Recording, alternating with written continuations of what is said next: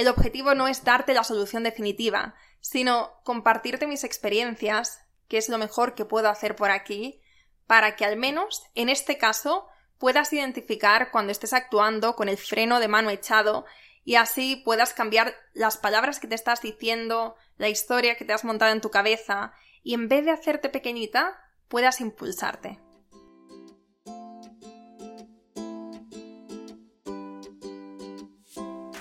Hola, soy Laura Orzaiz y me encanta hablar de marketing, redes sociales, mindset y todo lo que hay detrás del fascinante mundo del emprendimiento.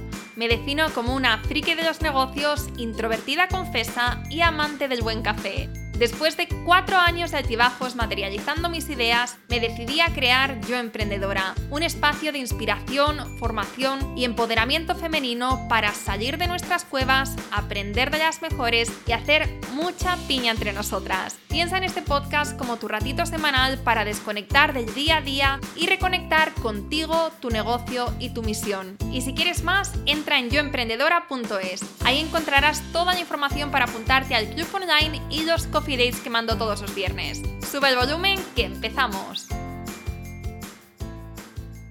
No te imaginas lo que me ha costado decidirme a hacer este episodio. La verdad es que no me sentía preparada o comparado con lo que un experto nos podría decir sobre este tema, no me parecía que tuviera el suficiente valor que aportarte. Ahí es cuando he caído que mi querida impostora me estaba intentando frenar para no hacer el episodio sobre el síndrome del impostor. Y entonces ahí también me he recordado una vez más que estos episodios el objetivo no es darte la solución definitiva, sino compartirte mis experiencias, que es lo mejor que puedo hacer por aquí, para que al menos, en este caso, puedas identificar cuando estés actuando con el freno de mano echado y así puedas cambiar las palabras que te estás diciendo, la historia que te has montado en tu cabeza y en vez de hacerte pequeñita, puedas impulsarte. Eh, la función del síndrome del impostor, cuando lo pensamos, es bastante noble. Es protegernos, es que nos quedemos en nuestra zona segura para estar protegidas y que no nos hagan daño.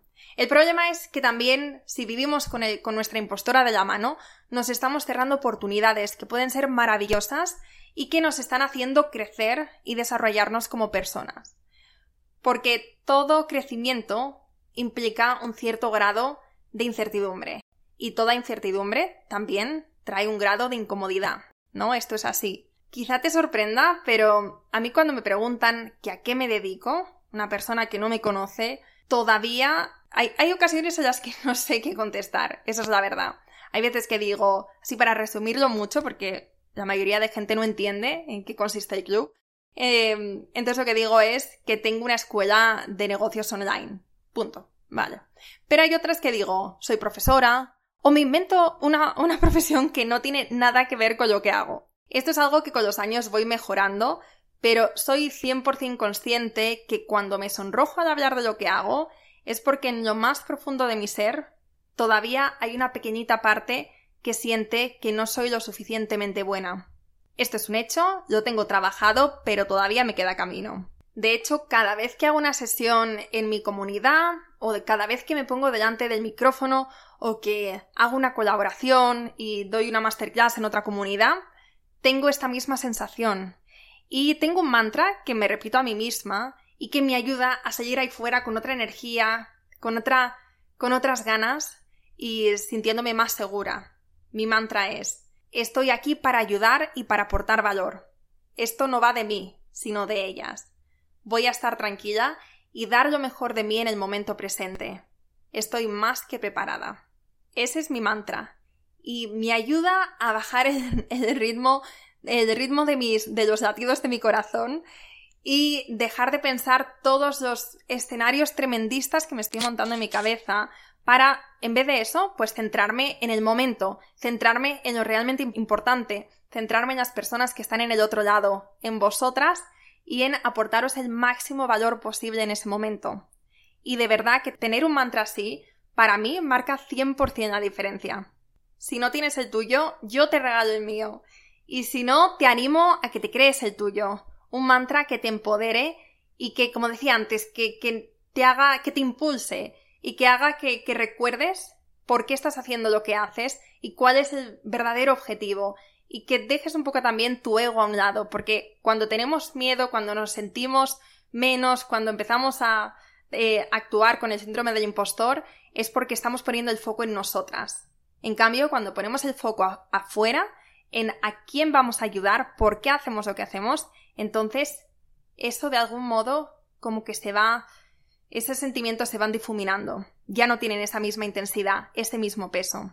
Otra cosa que me ayuda en cuanto al síndrome del impostor es recordarme que ni soy experta, ni soy gurú, ni soy perfecta.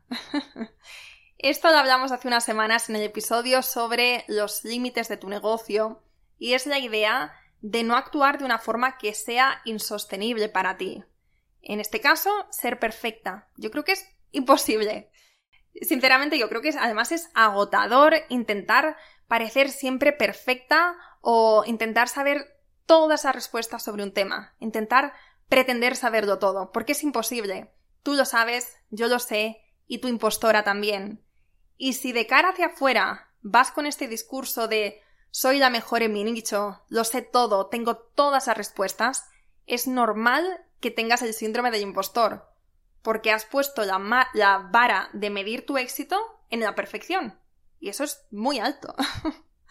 Por eso, a mí personalmente me da paz mental el saber que las que estáis aquí es porque eh, os gusta el valor que aporto, os gusta esta energía, os inspira algo y eh, sabéis que no soy perfecta, que disto mucho de la perfección, pero aún así os quedáis por este valor, ¿no? Por esta energía, por, esta, por estas historias.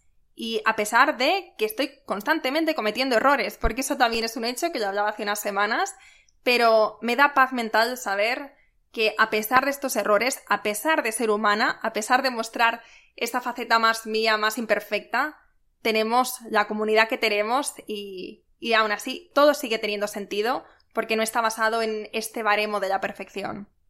Mira, sin ir más lejos, hace un par de minutos he compartido un post en Instagram porque, bueno, estamos ahora en la, semana de lanzamiento del club. Es un carrusel precioso, súper inspirador, que me ha llevado un buen rato crear. Y lo he leído y releído, pues yo, yo que sé, al menos cinco veces porque sé que hay veces que mis ojos no perciben ciertas cosas, entonces por eso pues lo veo y lo releo varias veces cuando no se lo voy a mandar a alguien del equipo para que lo revise. Esto es pues normalmente cuando actúo de forma rápida, en este caso he creado un post hoy para compartir eh, enseguida. Entonces no quiero pues mandárselo a alguien para que, para que lo revise, etc.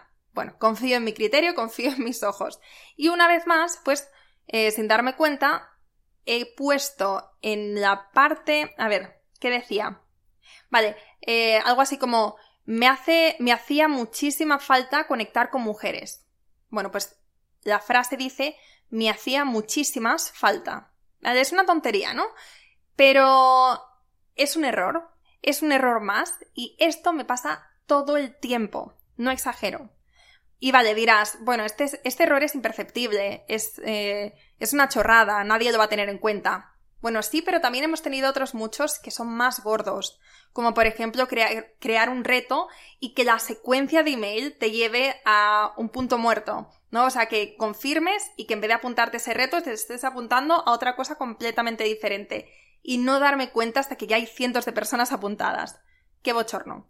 O, por ejemplo, cuando sacamos un episodio del podcast hace unas semanas y eh, pudisteis escuchar las primeras que, que le disteis al play, mis errores sin editar, donde estaba yo repitiendo una frase varias veces y porque no me salía, ¿no? Me había quedado trabada y entonces, eh, por ejemplo, imagínate que estaba diciendo, bueno, podría hacer un episodio entero de errores, bueno, pues lo repetía varias veces porque me quedaba ahí en errores, por el motivo que fuera, era, eh, había una palabra que se me trababa, y entonces repetí esa frase varias veces, entre medias decía, joe, no, así no, Laura, venga otra vez, va, basta ya, no sé qué. O sea, con encima con este, con esta eh, conversación que tengo yo conmigo misma cuando cometo errores, y eso se publicó, 900 personas escucharon ese episodio antes de que lo pudiéramos editar, y bueno, fue bastante bochornoso otra vez, pero no pasa nada porque ahí nosotras seguimos para adelante. Podría hacer un episodio entero de los errores eh, que cometemos o que cometo, mejor dicho, porque tengo que decir que cuando veis un error, el 99% de los, casos es porque, porque he sido yo, porque he hecho algo de prisa y corriendo y no ha pasado por las manos del equipo. Bueno, pero no es el, o sea, el objetivo de, de este episodio es abrazar a nuestra yo imperfecta, porque en nuestro caso ha sido lo más inteligente que he podido hacer en mi negocio, entender que esta parte está ahí, que esa parte humana está ahí y que no me hace peor profesional. Y que gracias a ella y al mantra de mejor hecho que perfecto, no paramos de equivocarnos, pero también de acertar. No paramos de cometer errores, pero también de avanzar y de crecer. Esto, querida amiga, el aceptarnos tal y como somos, es nuestra mejor arma contra el síndrome del impostor. Pero por supuesto, en mi caso yo soy humana y aún hay muchas ocasiones en las que eh, estas cosas me sacan mucho de mi zona de confort y me siento, me siento muy mal, me siento penosa, me siento muy expuesta. Pero aún así, seguimos. Aún así, después de pues una hora de berrinche, hay veces que me lleva un poquito más de tiempo superarlo, pienso, bueno, ya está. Siguiente, siguiente, no pasa nada, no, no nos vamos a quedar ahí. Y esto en cuanto a los errores, pero también el síndrome del impostor aparece cada vez que vamos a hacer algo nuevo, que vamos a emprender un nuevo proyecto, una nueva idea, ¿no? Por ejemplo, hay un nuevo proyecto en emprendedora que, si todo sale bien, verá la luz en unos meses. Y no te imaginas los debates infinitos que he tenido conmigo misma sobre si debería o no debería sacarlo. Y es gracioso porque lo que quiere nuestra impostora es protegernos. Y nos conoce muy bien, conoce cuáles son nuestras prioridades en la vida, cuáles son nuestros objetivos, nuestros miedos. Entonces, sabe con qué jugar, ¿no? Entonces, ya no vale conmigo lo de no estar suficientemente preparada porque me conoce y sabe que aunque no esté preparada, que voy a seguir hacia adelante, deprisa y sin frenos. Pero en mi caso, pues eh, mi impostora sabe que mi gran objetivo vital es el tener libertad y vivir tranquila, el tener calidad de vida. Y entonces lo que hace es jugar con esto. Es decirme, pero Laura, tú no quieres perder lo que has conseguido hasta ahora, o vas a trabajar mucho más, mucho más tiempo, vas a, vas a perder calidad de vida, vas a volver a estar 24/7 trabajando. ¿Para qué? No, no merece la pena. Bueno, todas estas cosas que al final es un miedo que tengo, pero que cuando lo racionalizo me doy cuenta que no tiene que ser así que todo depende de la forma en lo que lo hagamos, de nuestros objetivos, de cómo diseñemos estos proyectos y en mi caso yo tengo muy presente que si hago una cosa nueva no es para quitarme calidad de vida ni para trabajar muchas más horas.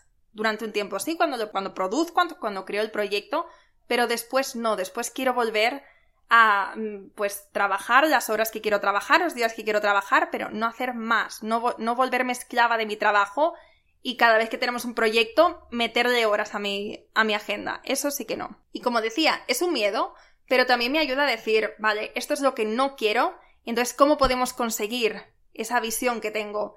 Y es irracional porque cuando te pones a racionalizarlo, siempre hay una manera, siempre hay una forma. Quizá tú ahora estés pensando en otros proyectos, oportunidades o lo que sea que has dejado de hacer por miedo a fracasar, al qué dirán o por estar pues por ejemplo, menos presente en la vida de tus hijos, no perder esa calidad de vida, esas prioridades que tienes en el centro. Y ahora te estás dando cuenta que esas razones que te diste en su día para no hacerlo es mentira. Es mentira además con mayúscula. Es tu instinto más primario intentando protegerte sobre todas las cosas, intentando que estés en tu zona segura, que no te expongas demasiado, que no te expongas a la incertidumbre, porque la incertidumbre no sabemos, no podemos controlar y eso no le gusta nada a nuestra impostora.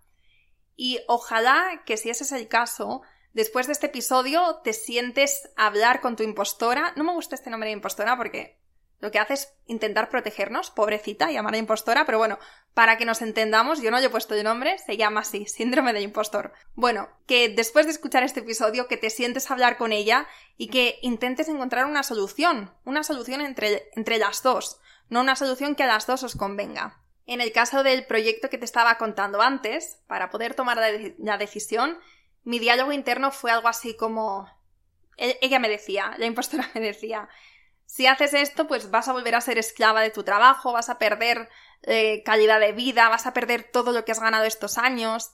Y yo le decía, tienes razón, para mí la libertad es fundamental, pero seguro que hay una manera de no comprometerla y seguir adelante con esta idea. He pensado en ta ta ta ta ta, ahí ya se lo explicaba, y de verdad que funciona. Te animo a que lo pruebes, porque es racionalizando nuestros miedos como encontramos estas soluciones. ¿Y sabes otra forma infalible de hacer las paces con tu impostora? Demostrarle que puedes hacerlo. Eso sí que no falla. Pero para ello, muchas veces vas a tener que lanzarte, aun con este miedo al lado, diciéndote día y noche que, que, te des la vuelta, que te vayas por donde has venido, que lo dejes. Aún así vas a tener que lanzarte y escuchar esa vocecilla, pero seguir hacia adelante. Llegará el momento en el que te demuestres que sí que puedes y ahí se quedará más tranquila, este miedo se irá disipando y te dejará con tus cosas. Pero mientras tanto, no nos queda otra, o no te queda otra en este caso, que ir hacia allá, que avanzar. De hecho, eh, este es un gran problema de muchas emprendedoras, el pensar que como no están preparadas, no se sienten suficientes, no están listas, entonces tienen que esperar, tienen que esperar a que todo cuadre, a que ¿no? A tenerlo todo, todo claro, todo preparado, todo perfecto. Bueno, pues no. Esta es la forma perfecta de no conseguir nada, la forma ideal de no crecer. Y esto es así, esto es real, porque eso que te decía antes, si esperamos a tenerlo todo perfecto, entonces jamás vamos a conseguirlo porque nos hemos puesto el baremo demasiado alto. Siempre tienes que ir dando pasitos hacia adelante, uno tras otro. A veces te parecerán más pequeños, no puede ser un pasito pequeño, pues simplemente tomar la decisión interiormente de que vas a, vas a desarrollar esa idea. Eh, otro pasito pequeño puede ser comprar el dominio y puedes decir, wow, este sí que ya es un compromiso conmigo misma. Otro puede ser abrirte la cuenta de Instagram. Otro, empezar a eh, ver cómo se, cómo se utilizan estas cosas como Canva o estas herramientas que usamos los emprendedores. Y así, pasito a pasito, pues hay veces que te va a parecer que son casi imperceptibles porque no vas a ver los resultados o no vas a ver algo tangible, pero vas a ver con el tiempo que este es un gran avance y que te va a llevar a donde realmente quieres estar. Esto es lo que hay que hacer en vez de esperar, esperar a estar lista. No, en vez de esperar, lo que deberías hacer hoy mismo, si tienes esa idea, es ver qué pasito, por muy pequeñito que sea, qué pasito puedes dar hoy y qué pasito puedes dar mañana y así pasado y al otro y de verdad te aseguro que ya no es un, es un tema de mentalidad, es un tema de compromiso personal. Muchas veces también nos quedamos ahí porque no terminamos de, de decir que, de decirnos a nosotras mismas que lo vamos a hacer. Por estos miedos, por esta incertidumbre, por, por mil, por mil motivos, ¿no? Siempre tenemos como muchas razones.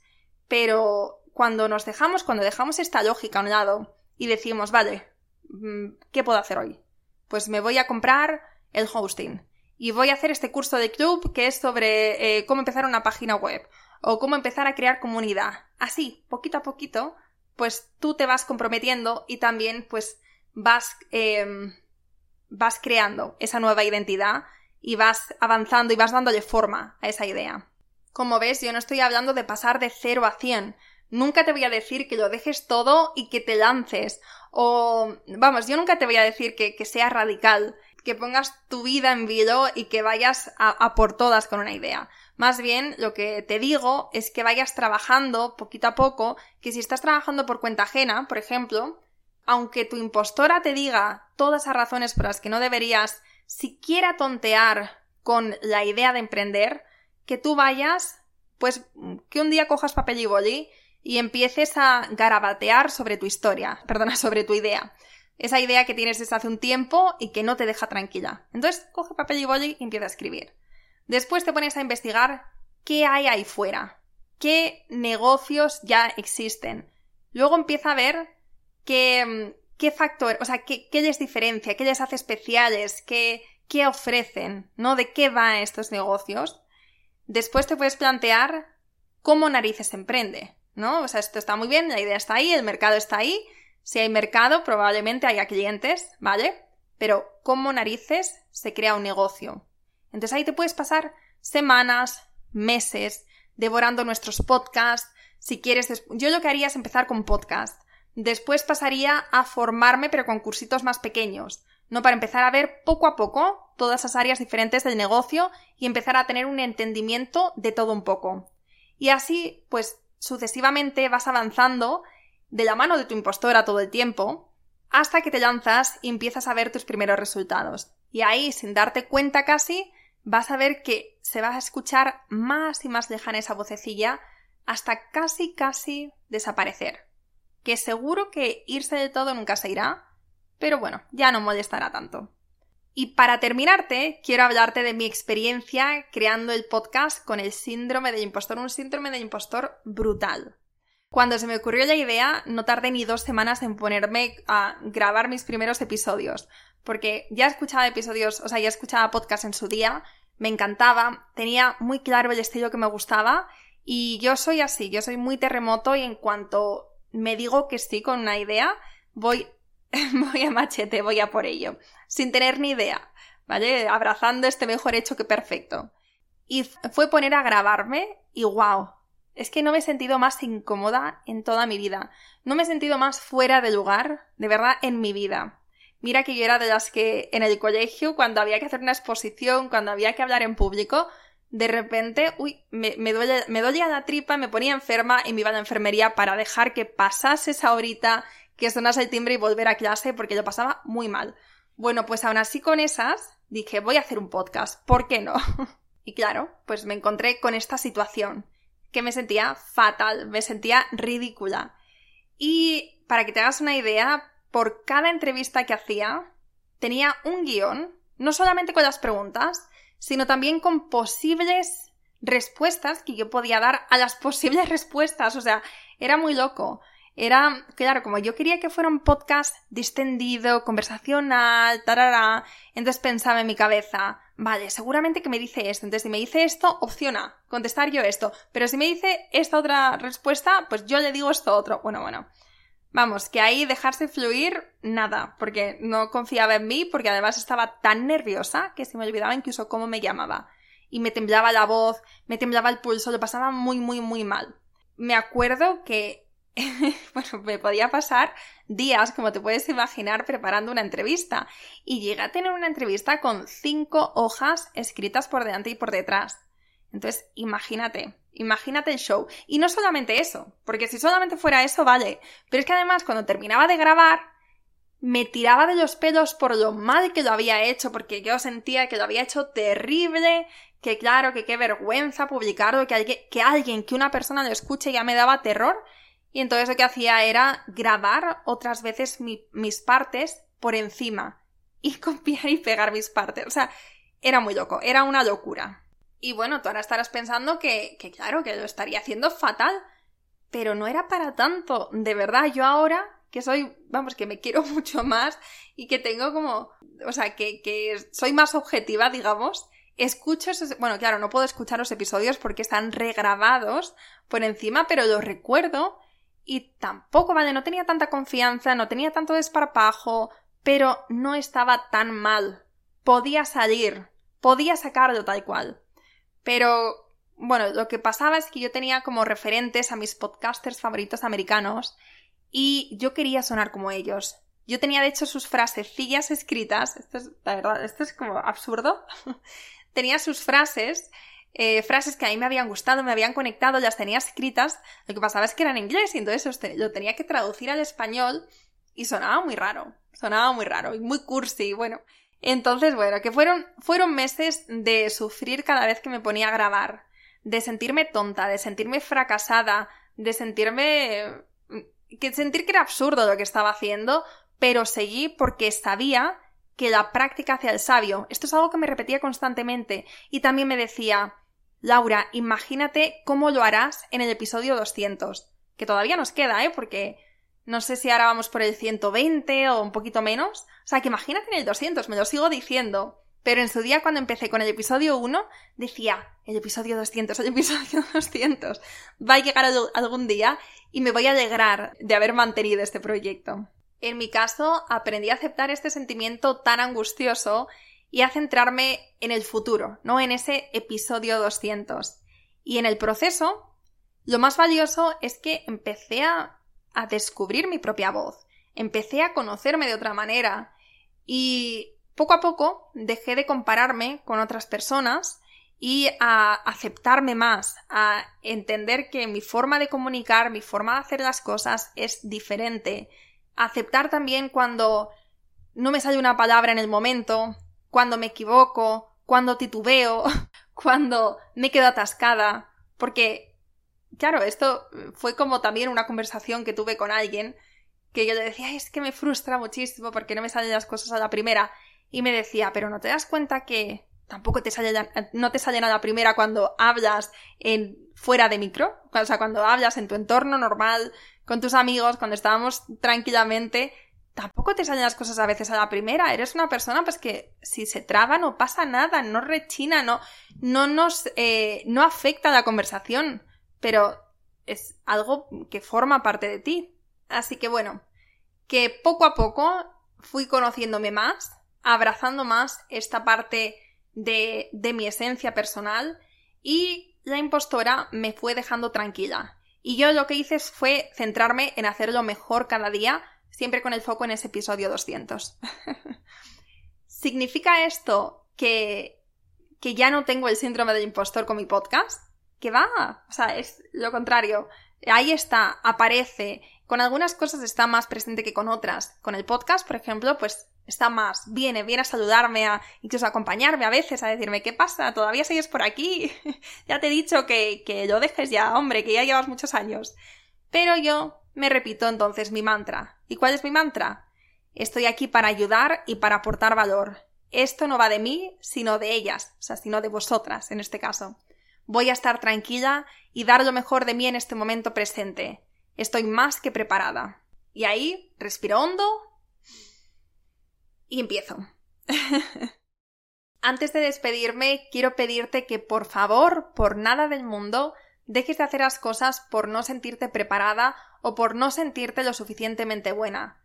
Recuerda que todas pasamos por eso y que la única manera de hacer que la voz se vaya o que no te deje em, o que no te deje paralizada y sin hacer ruido y que te haga pequeñita es que te pongas en movimiento, que actúes, que te demuestres que puedes.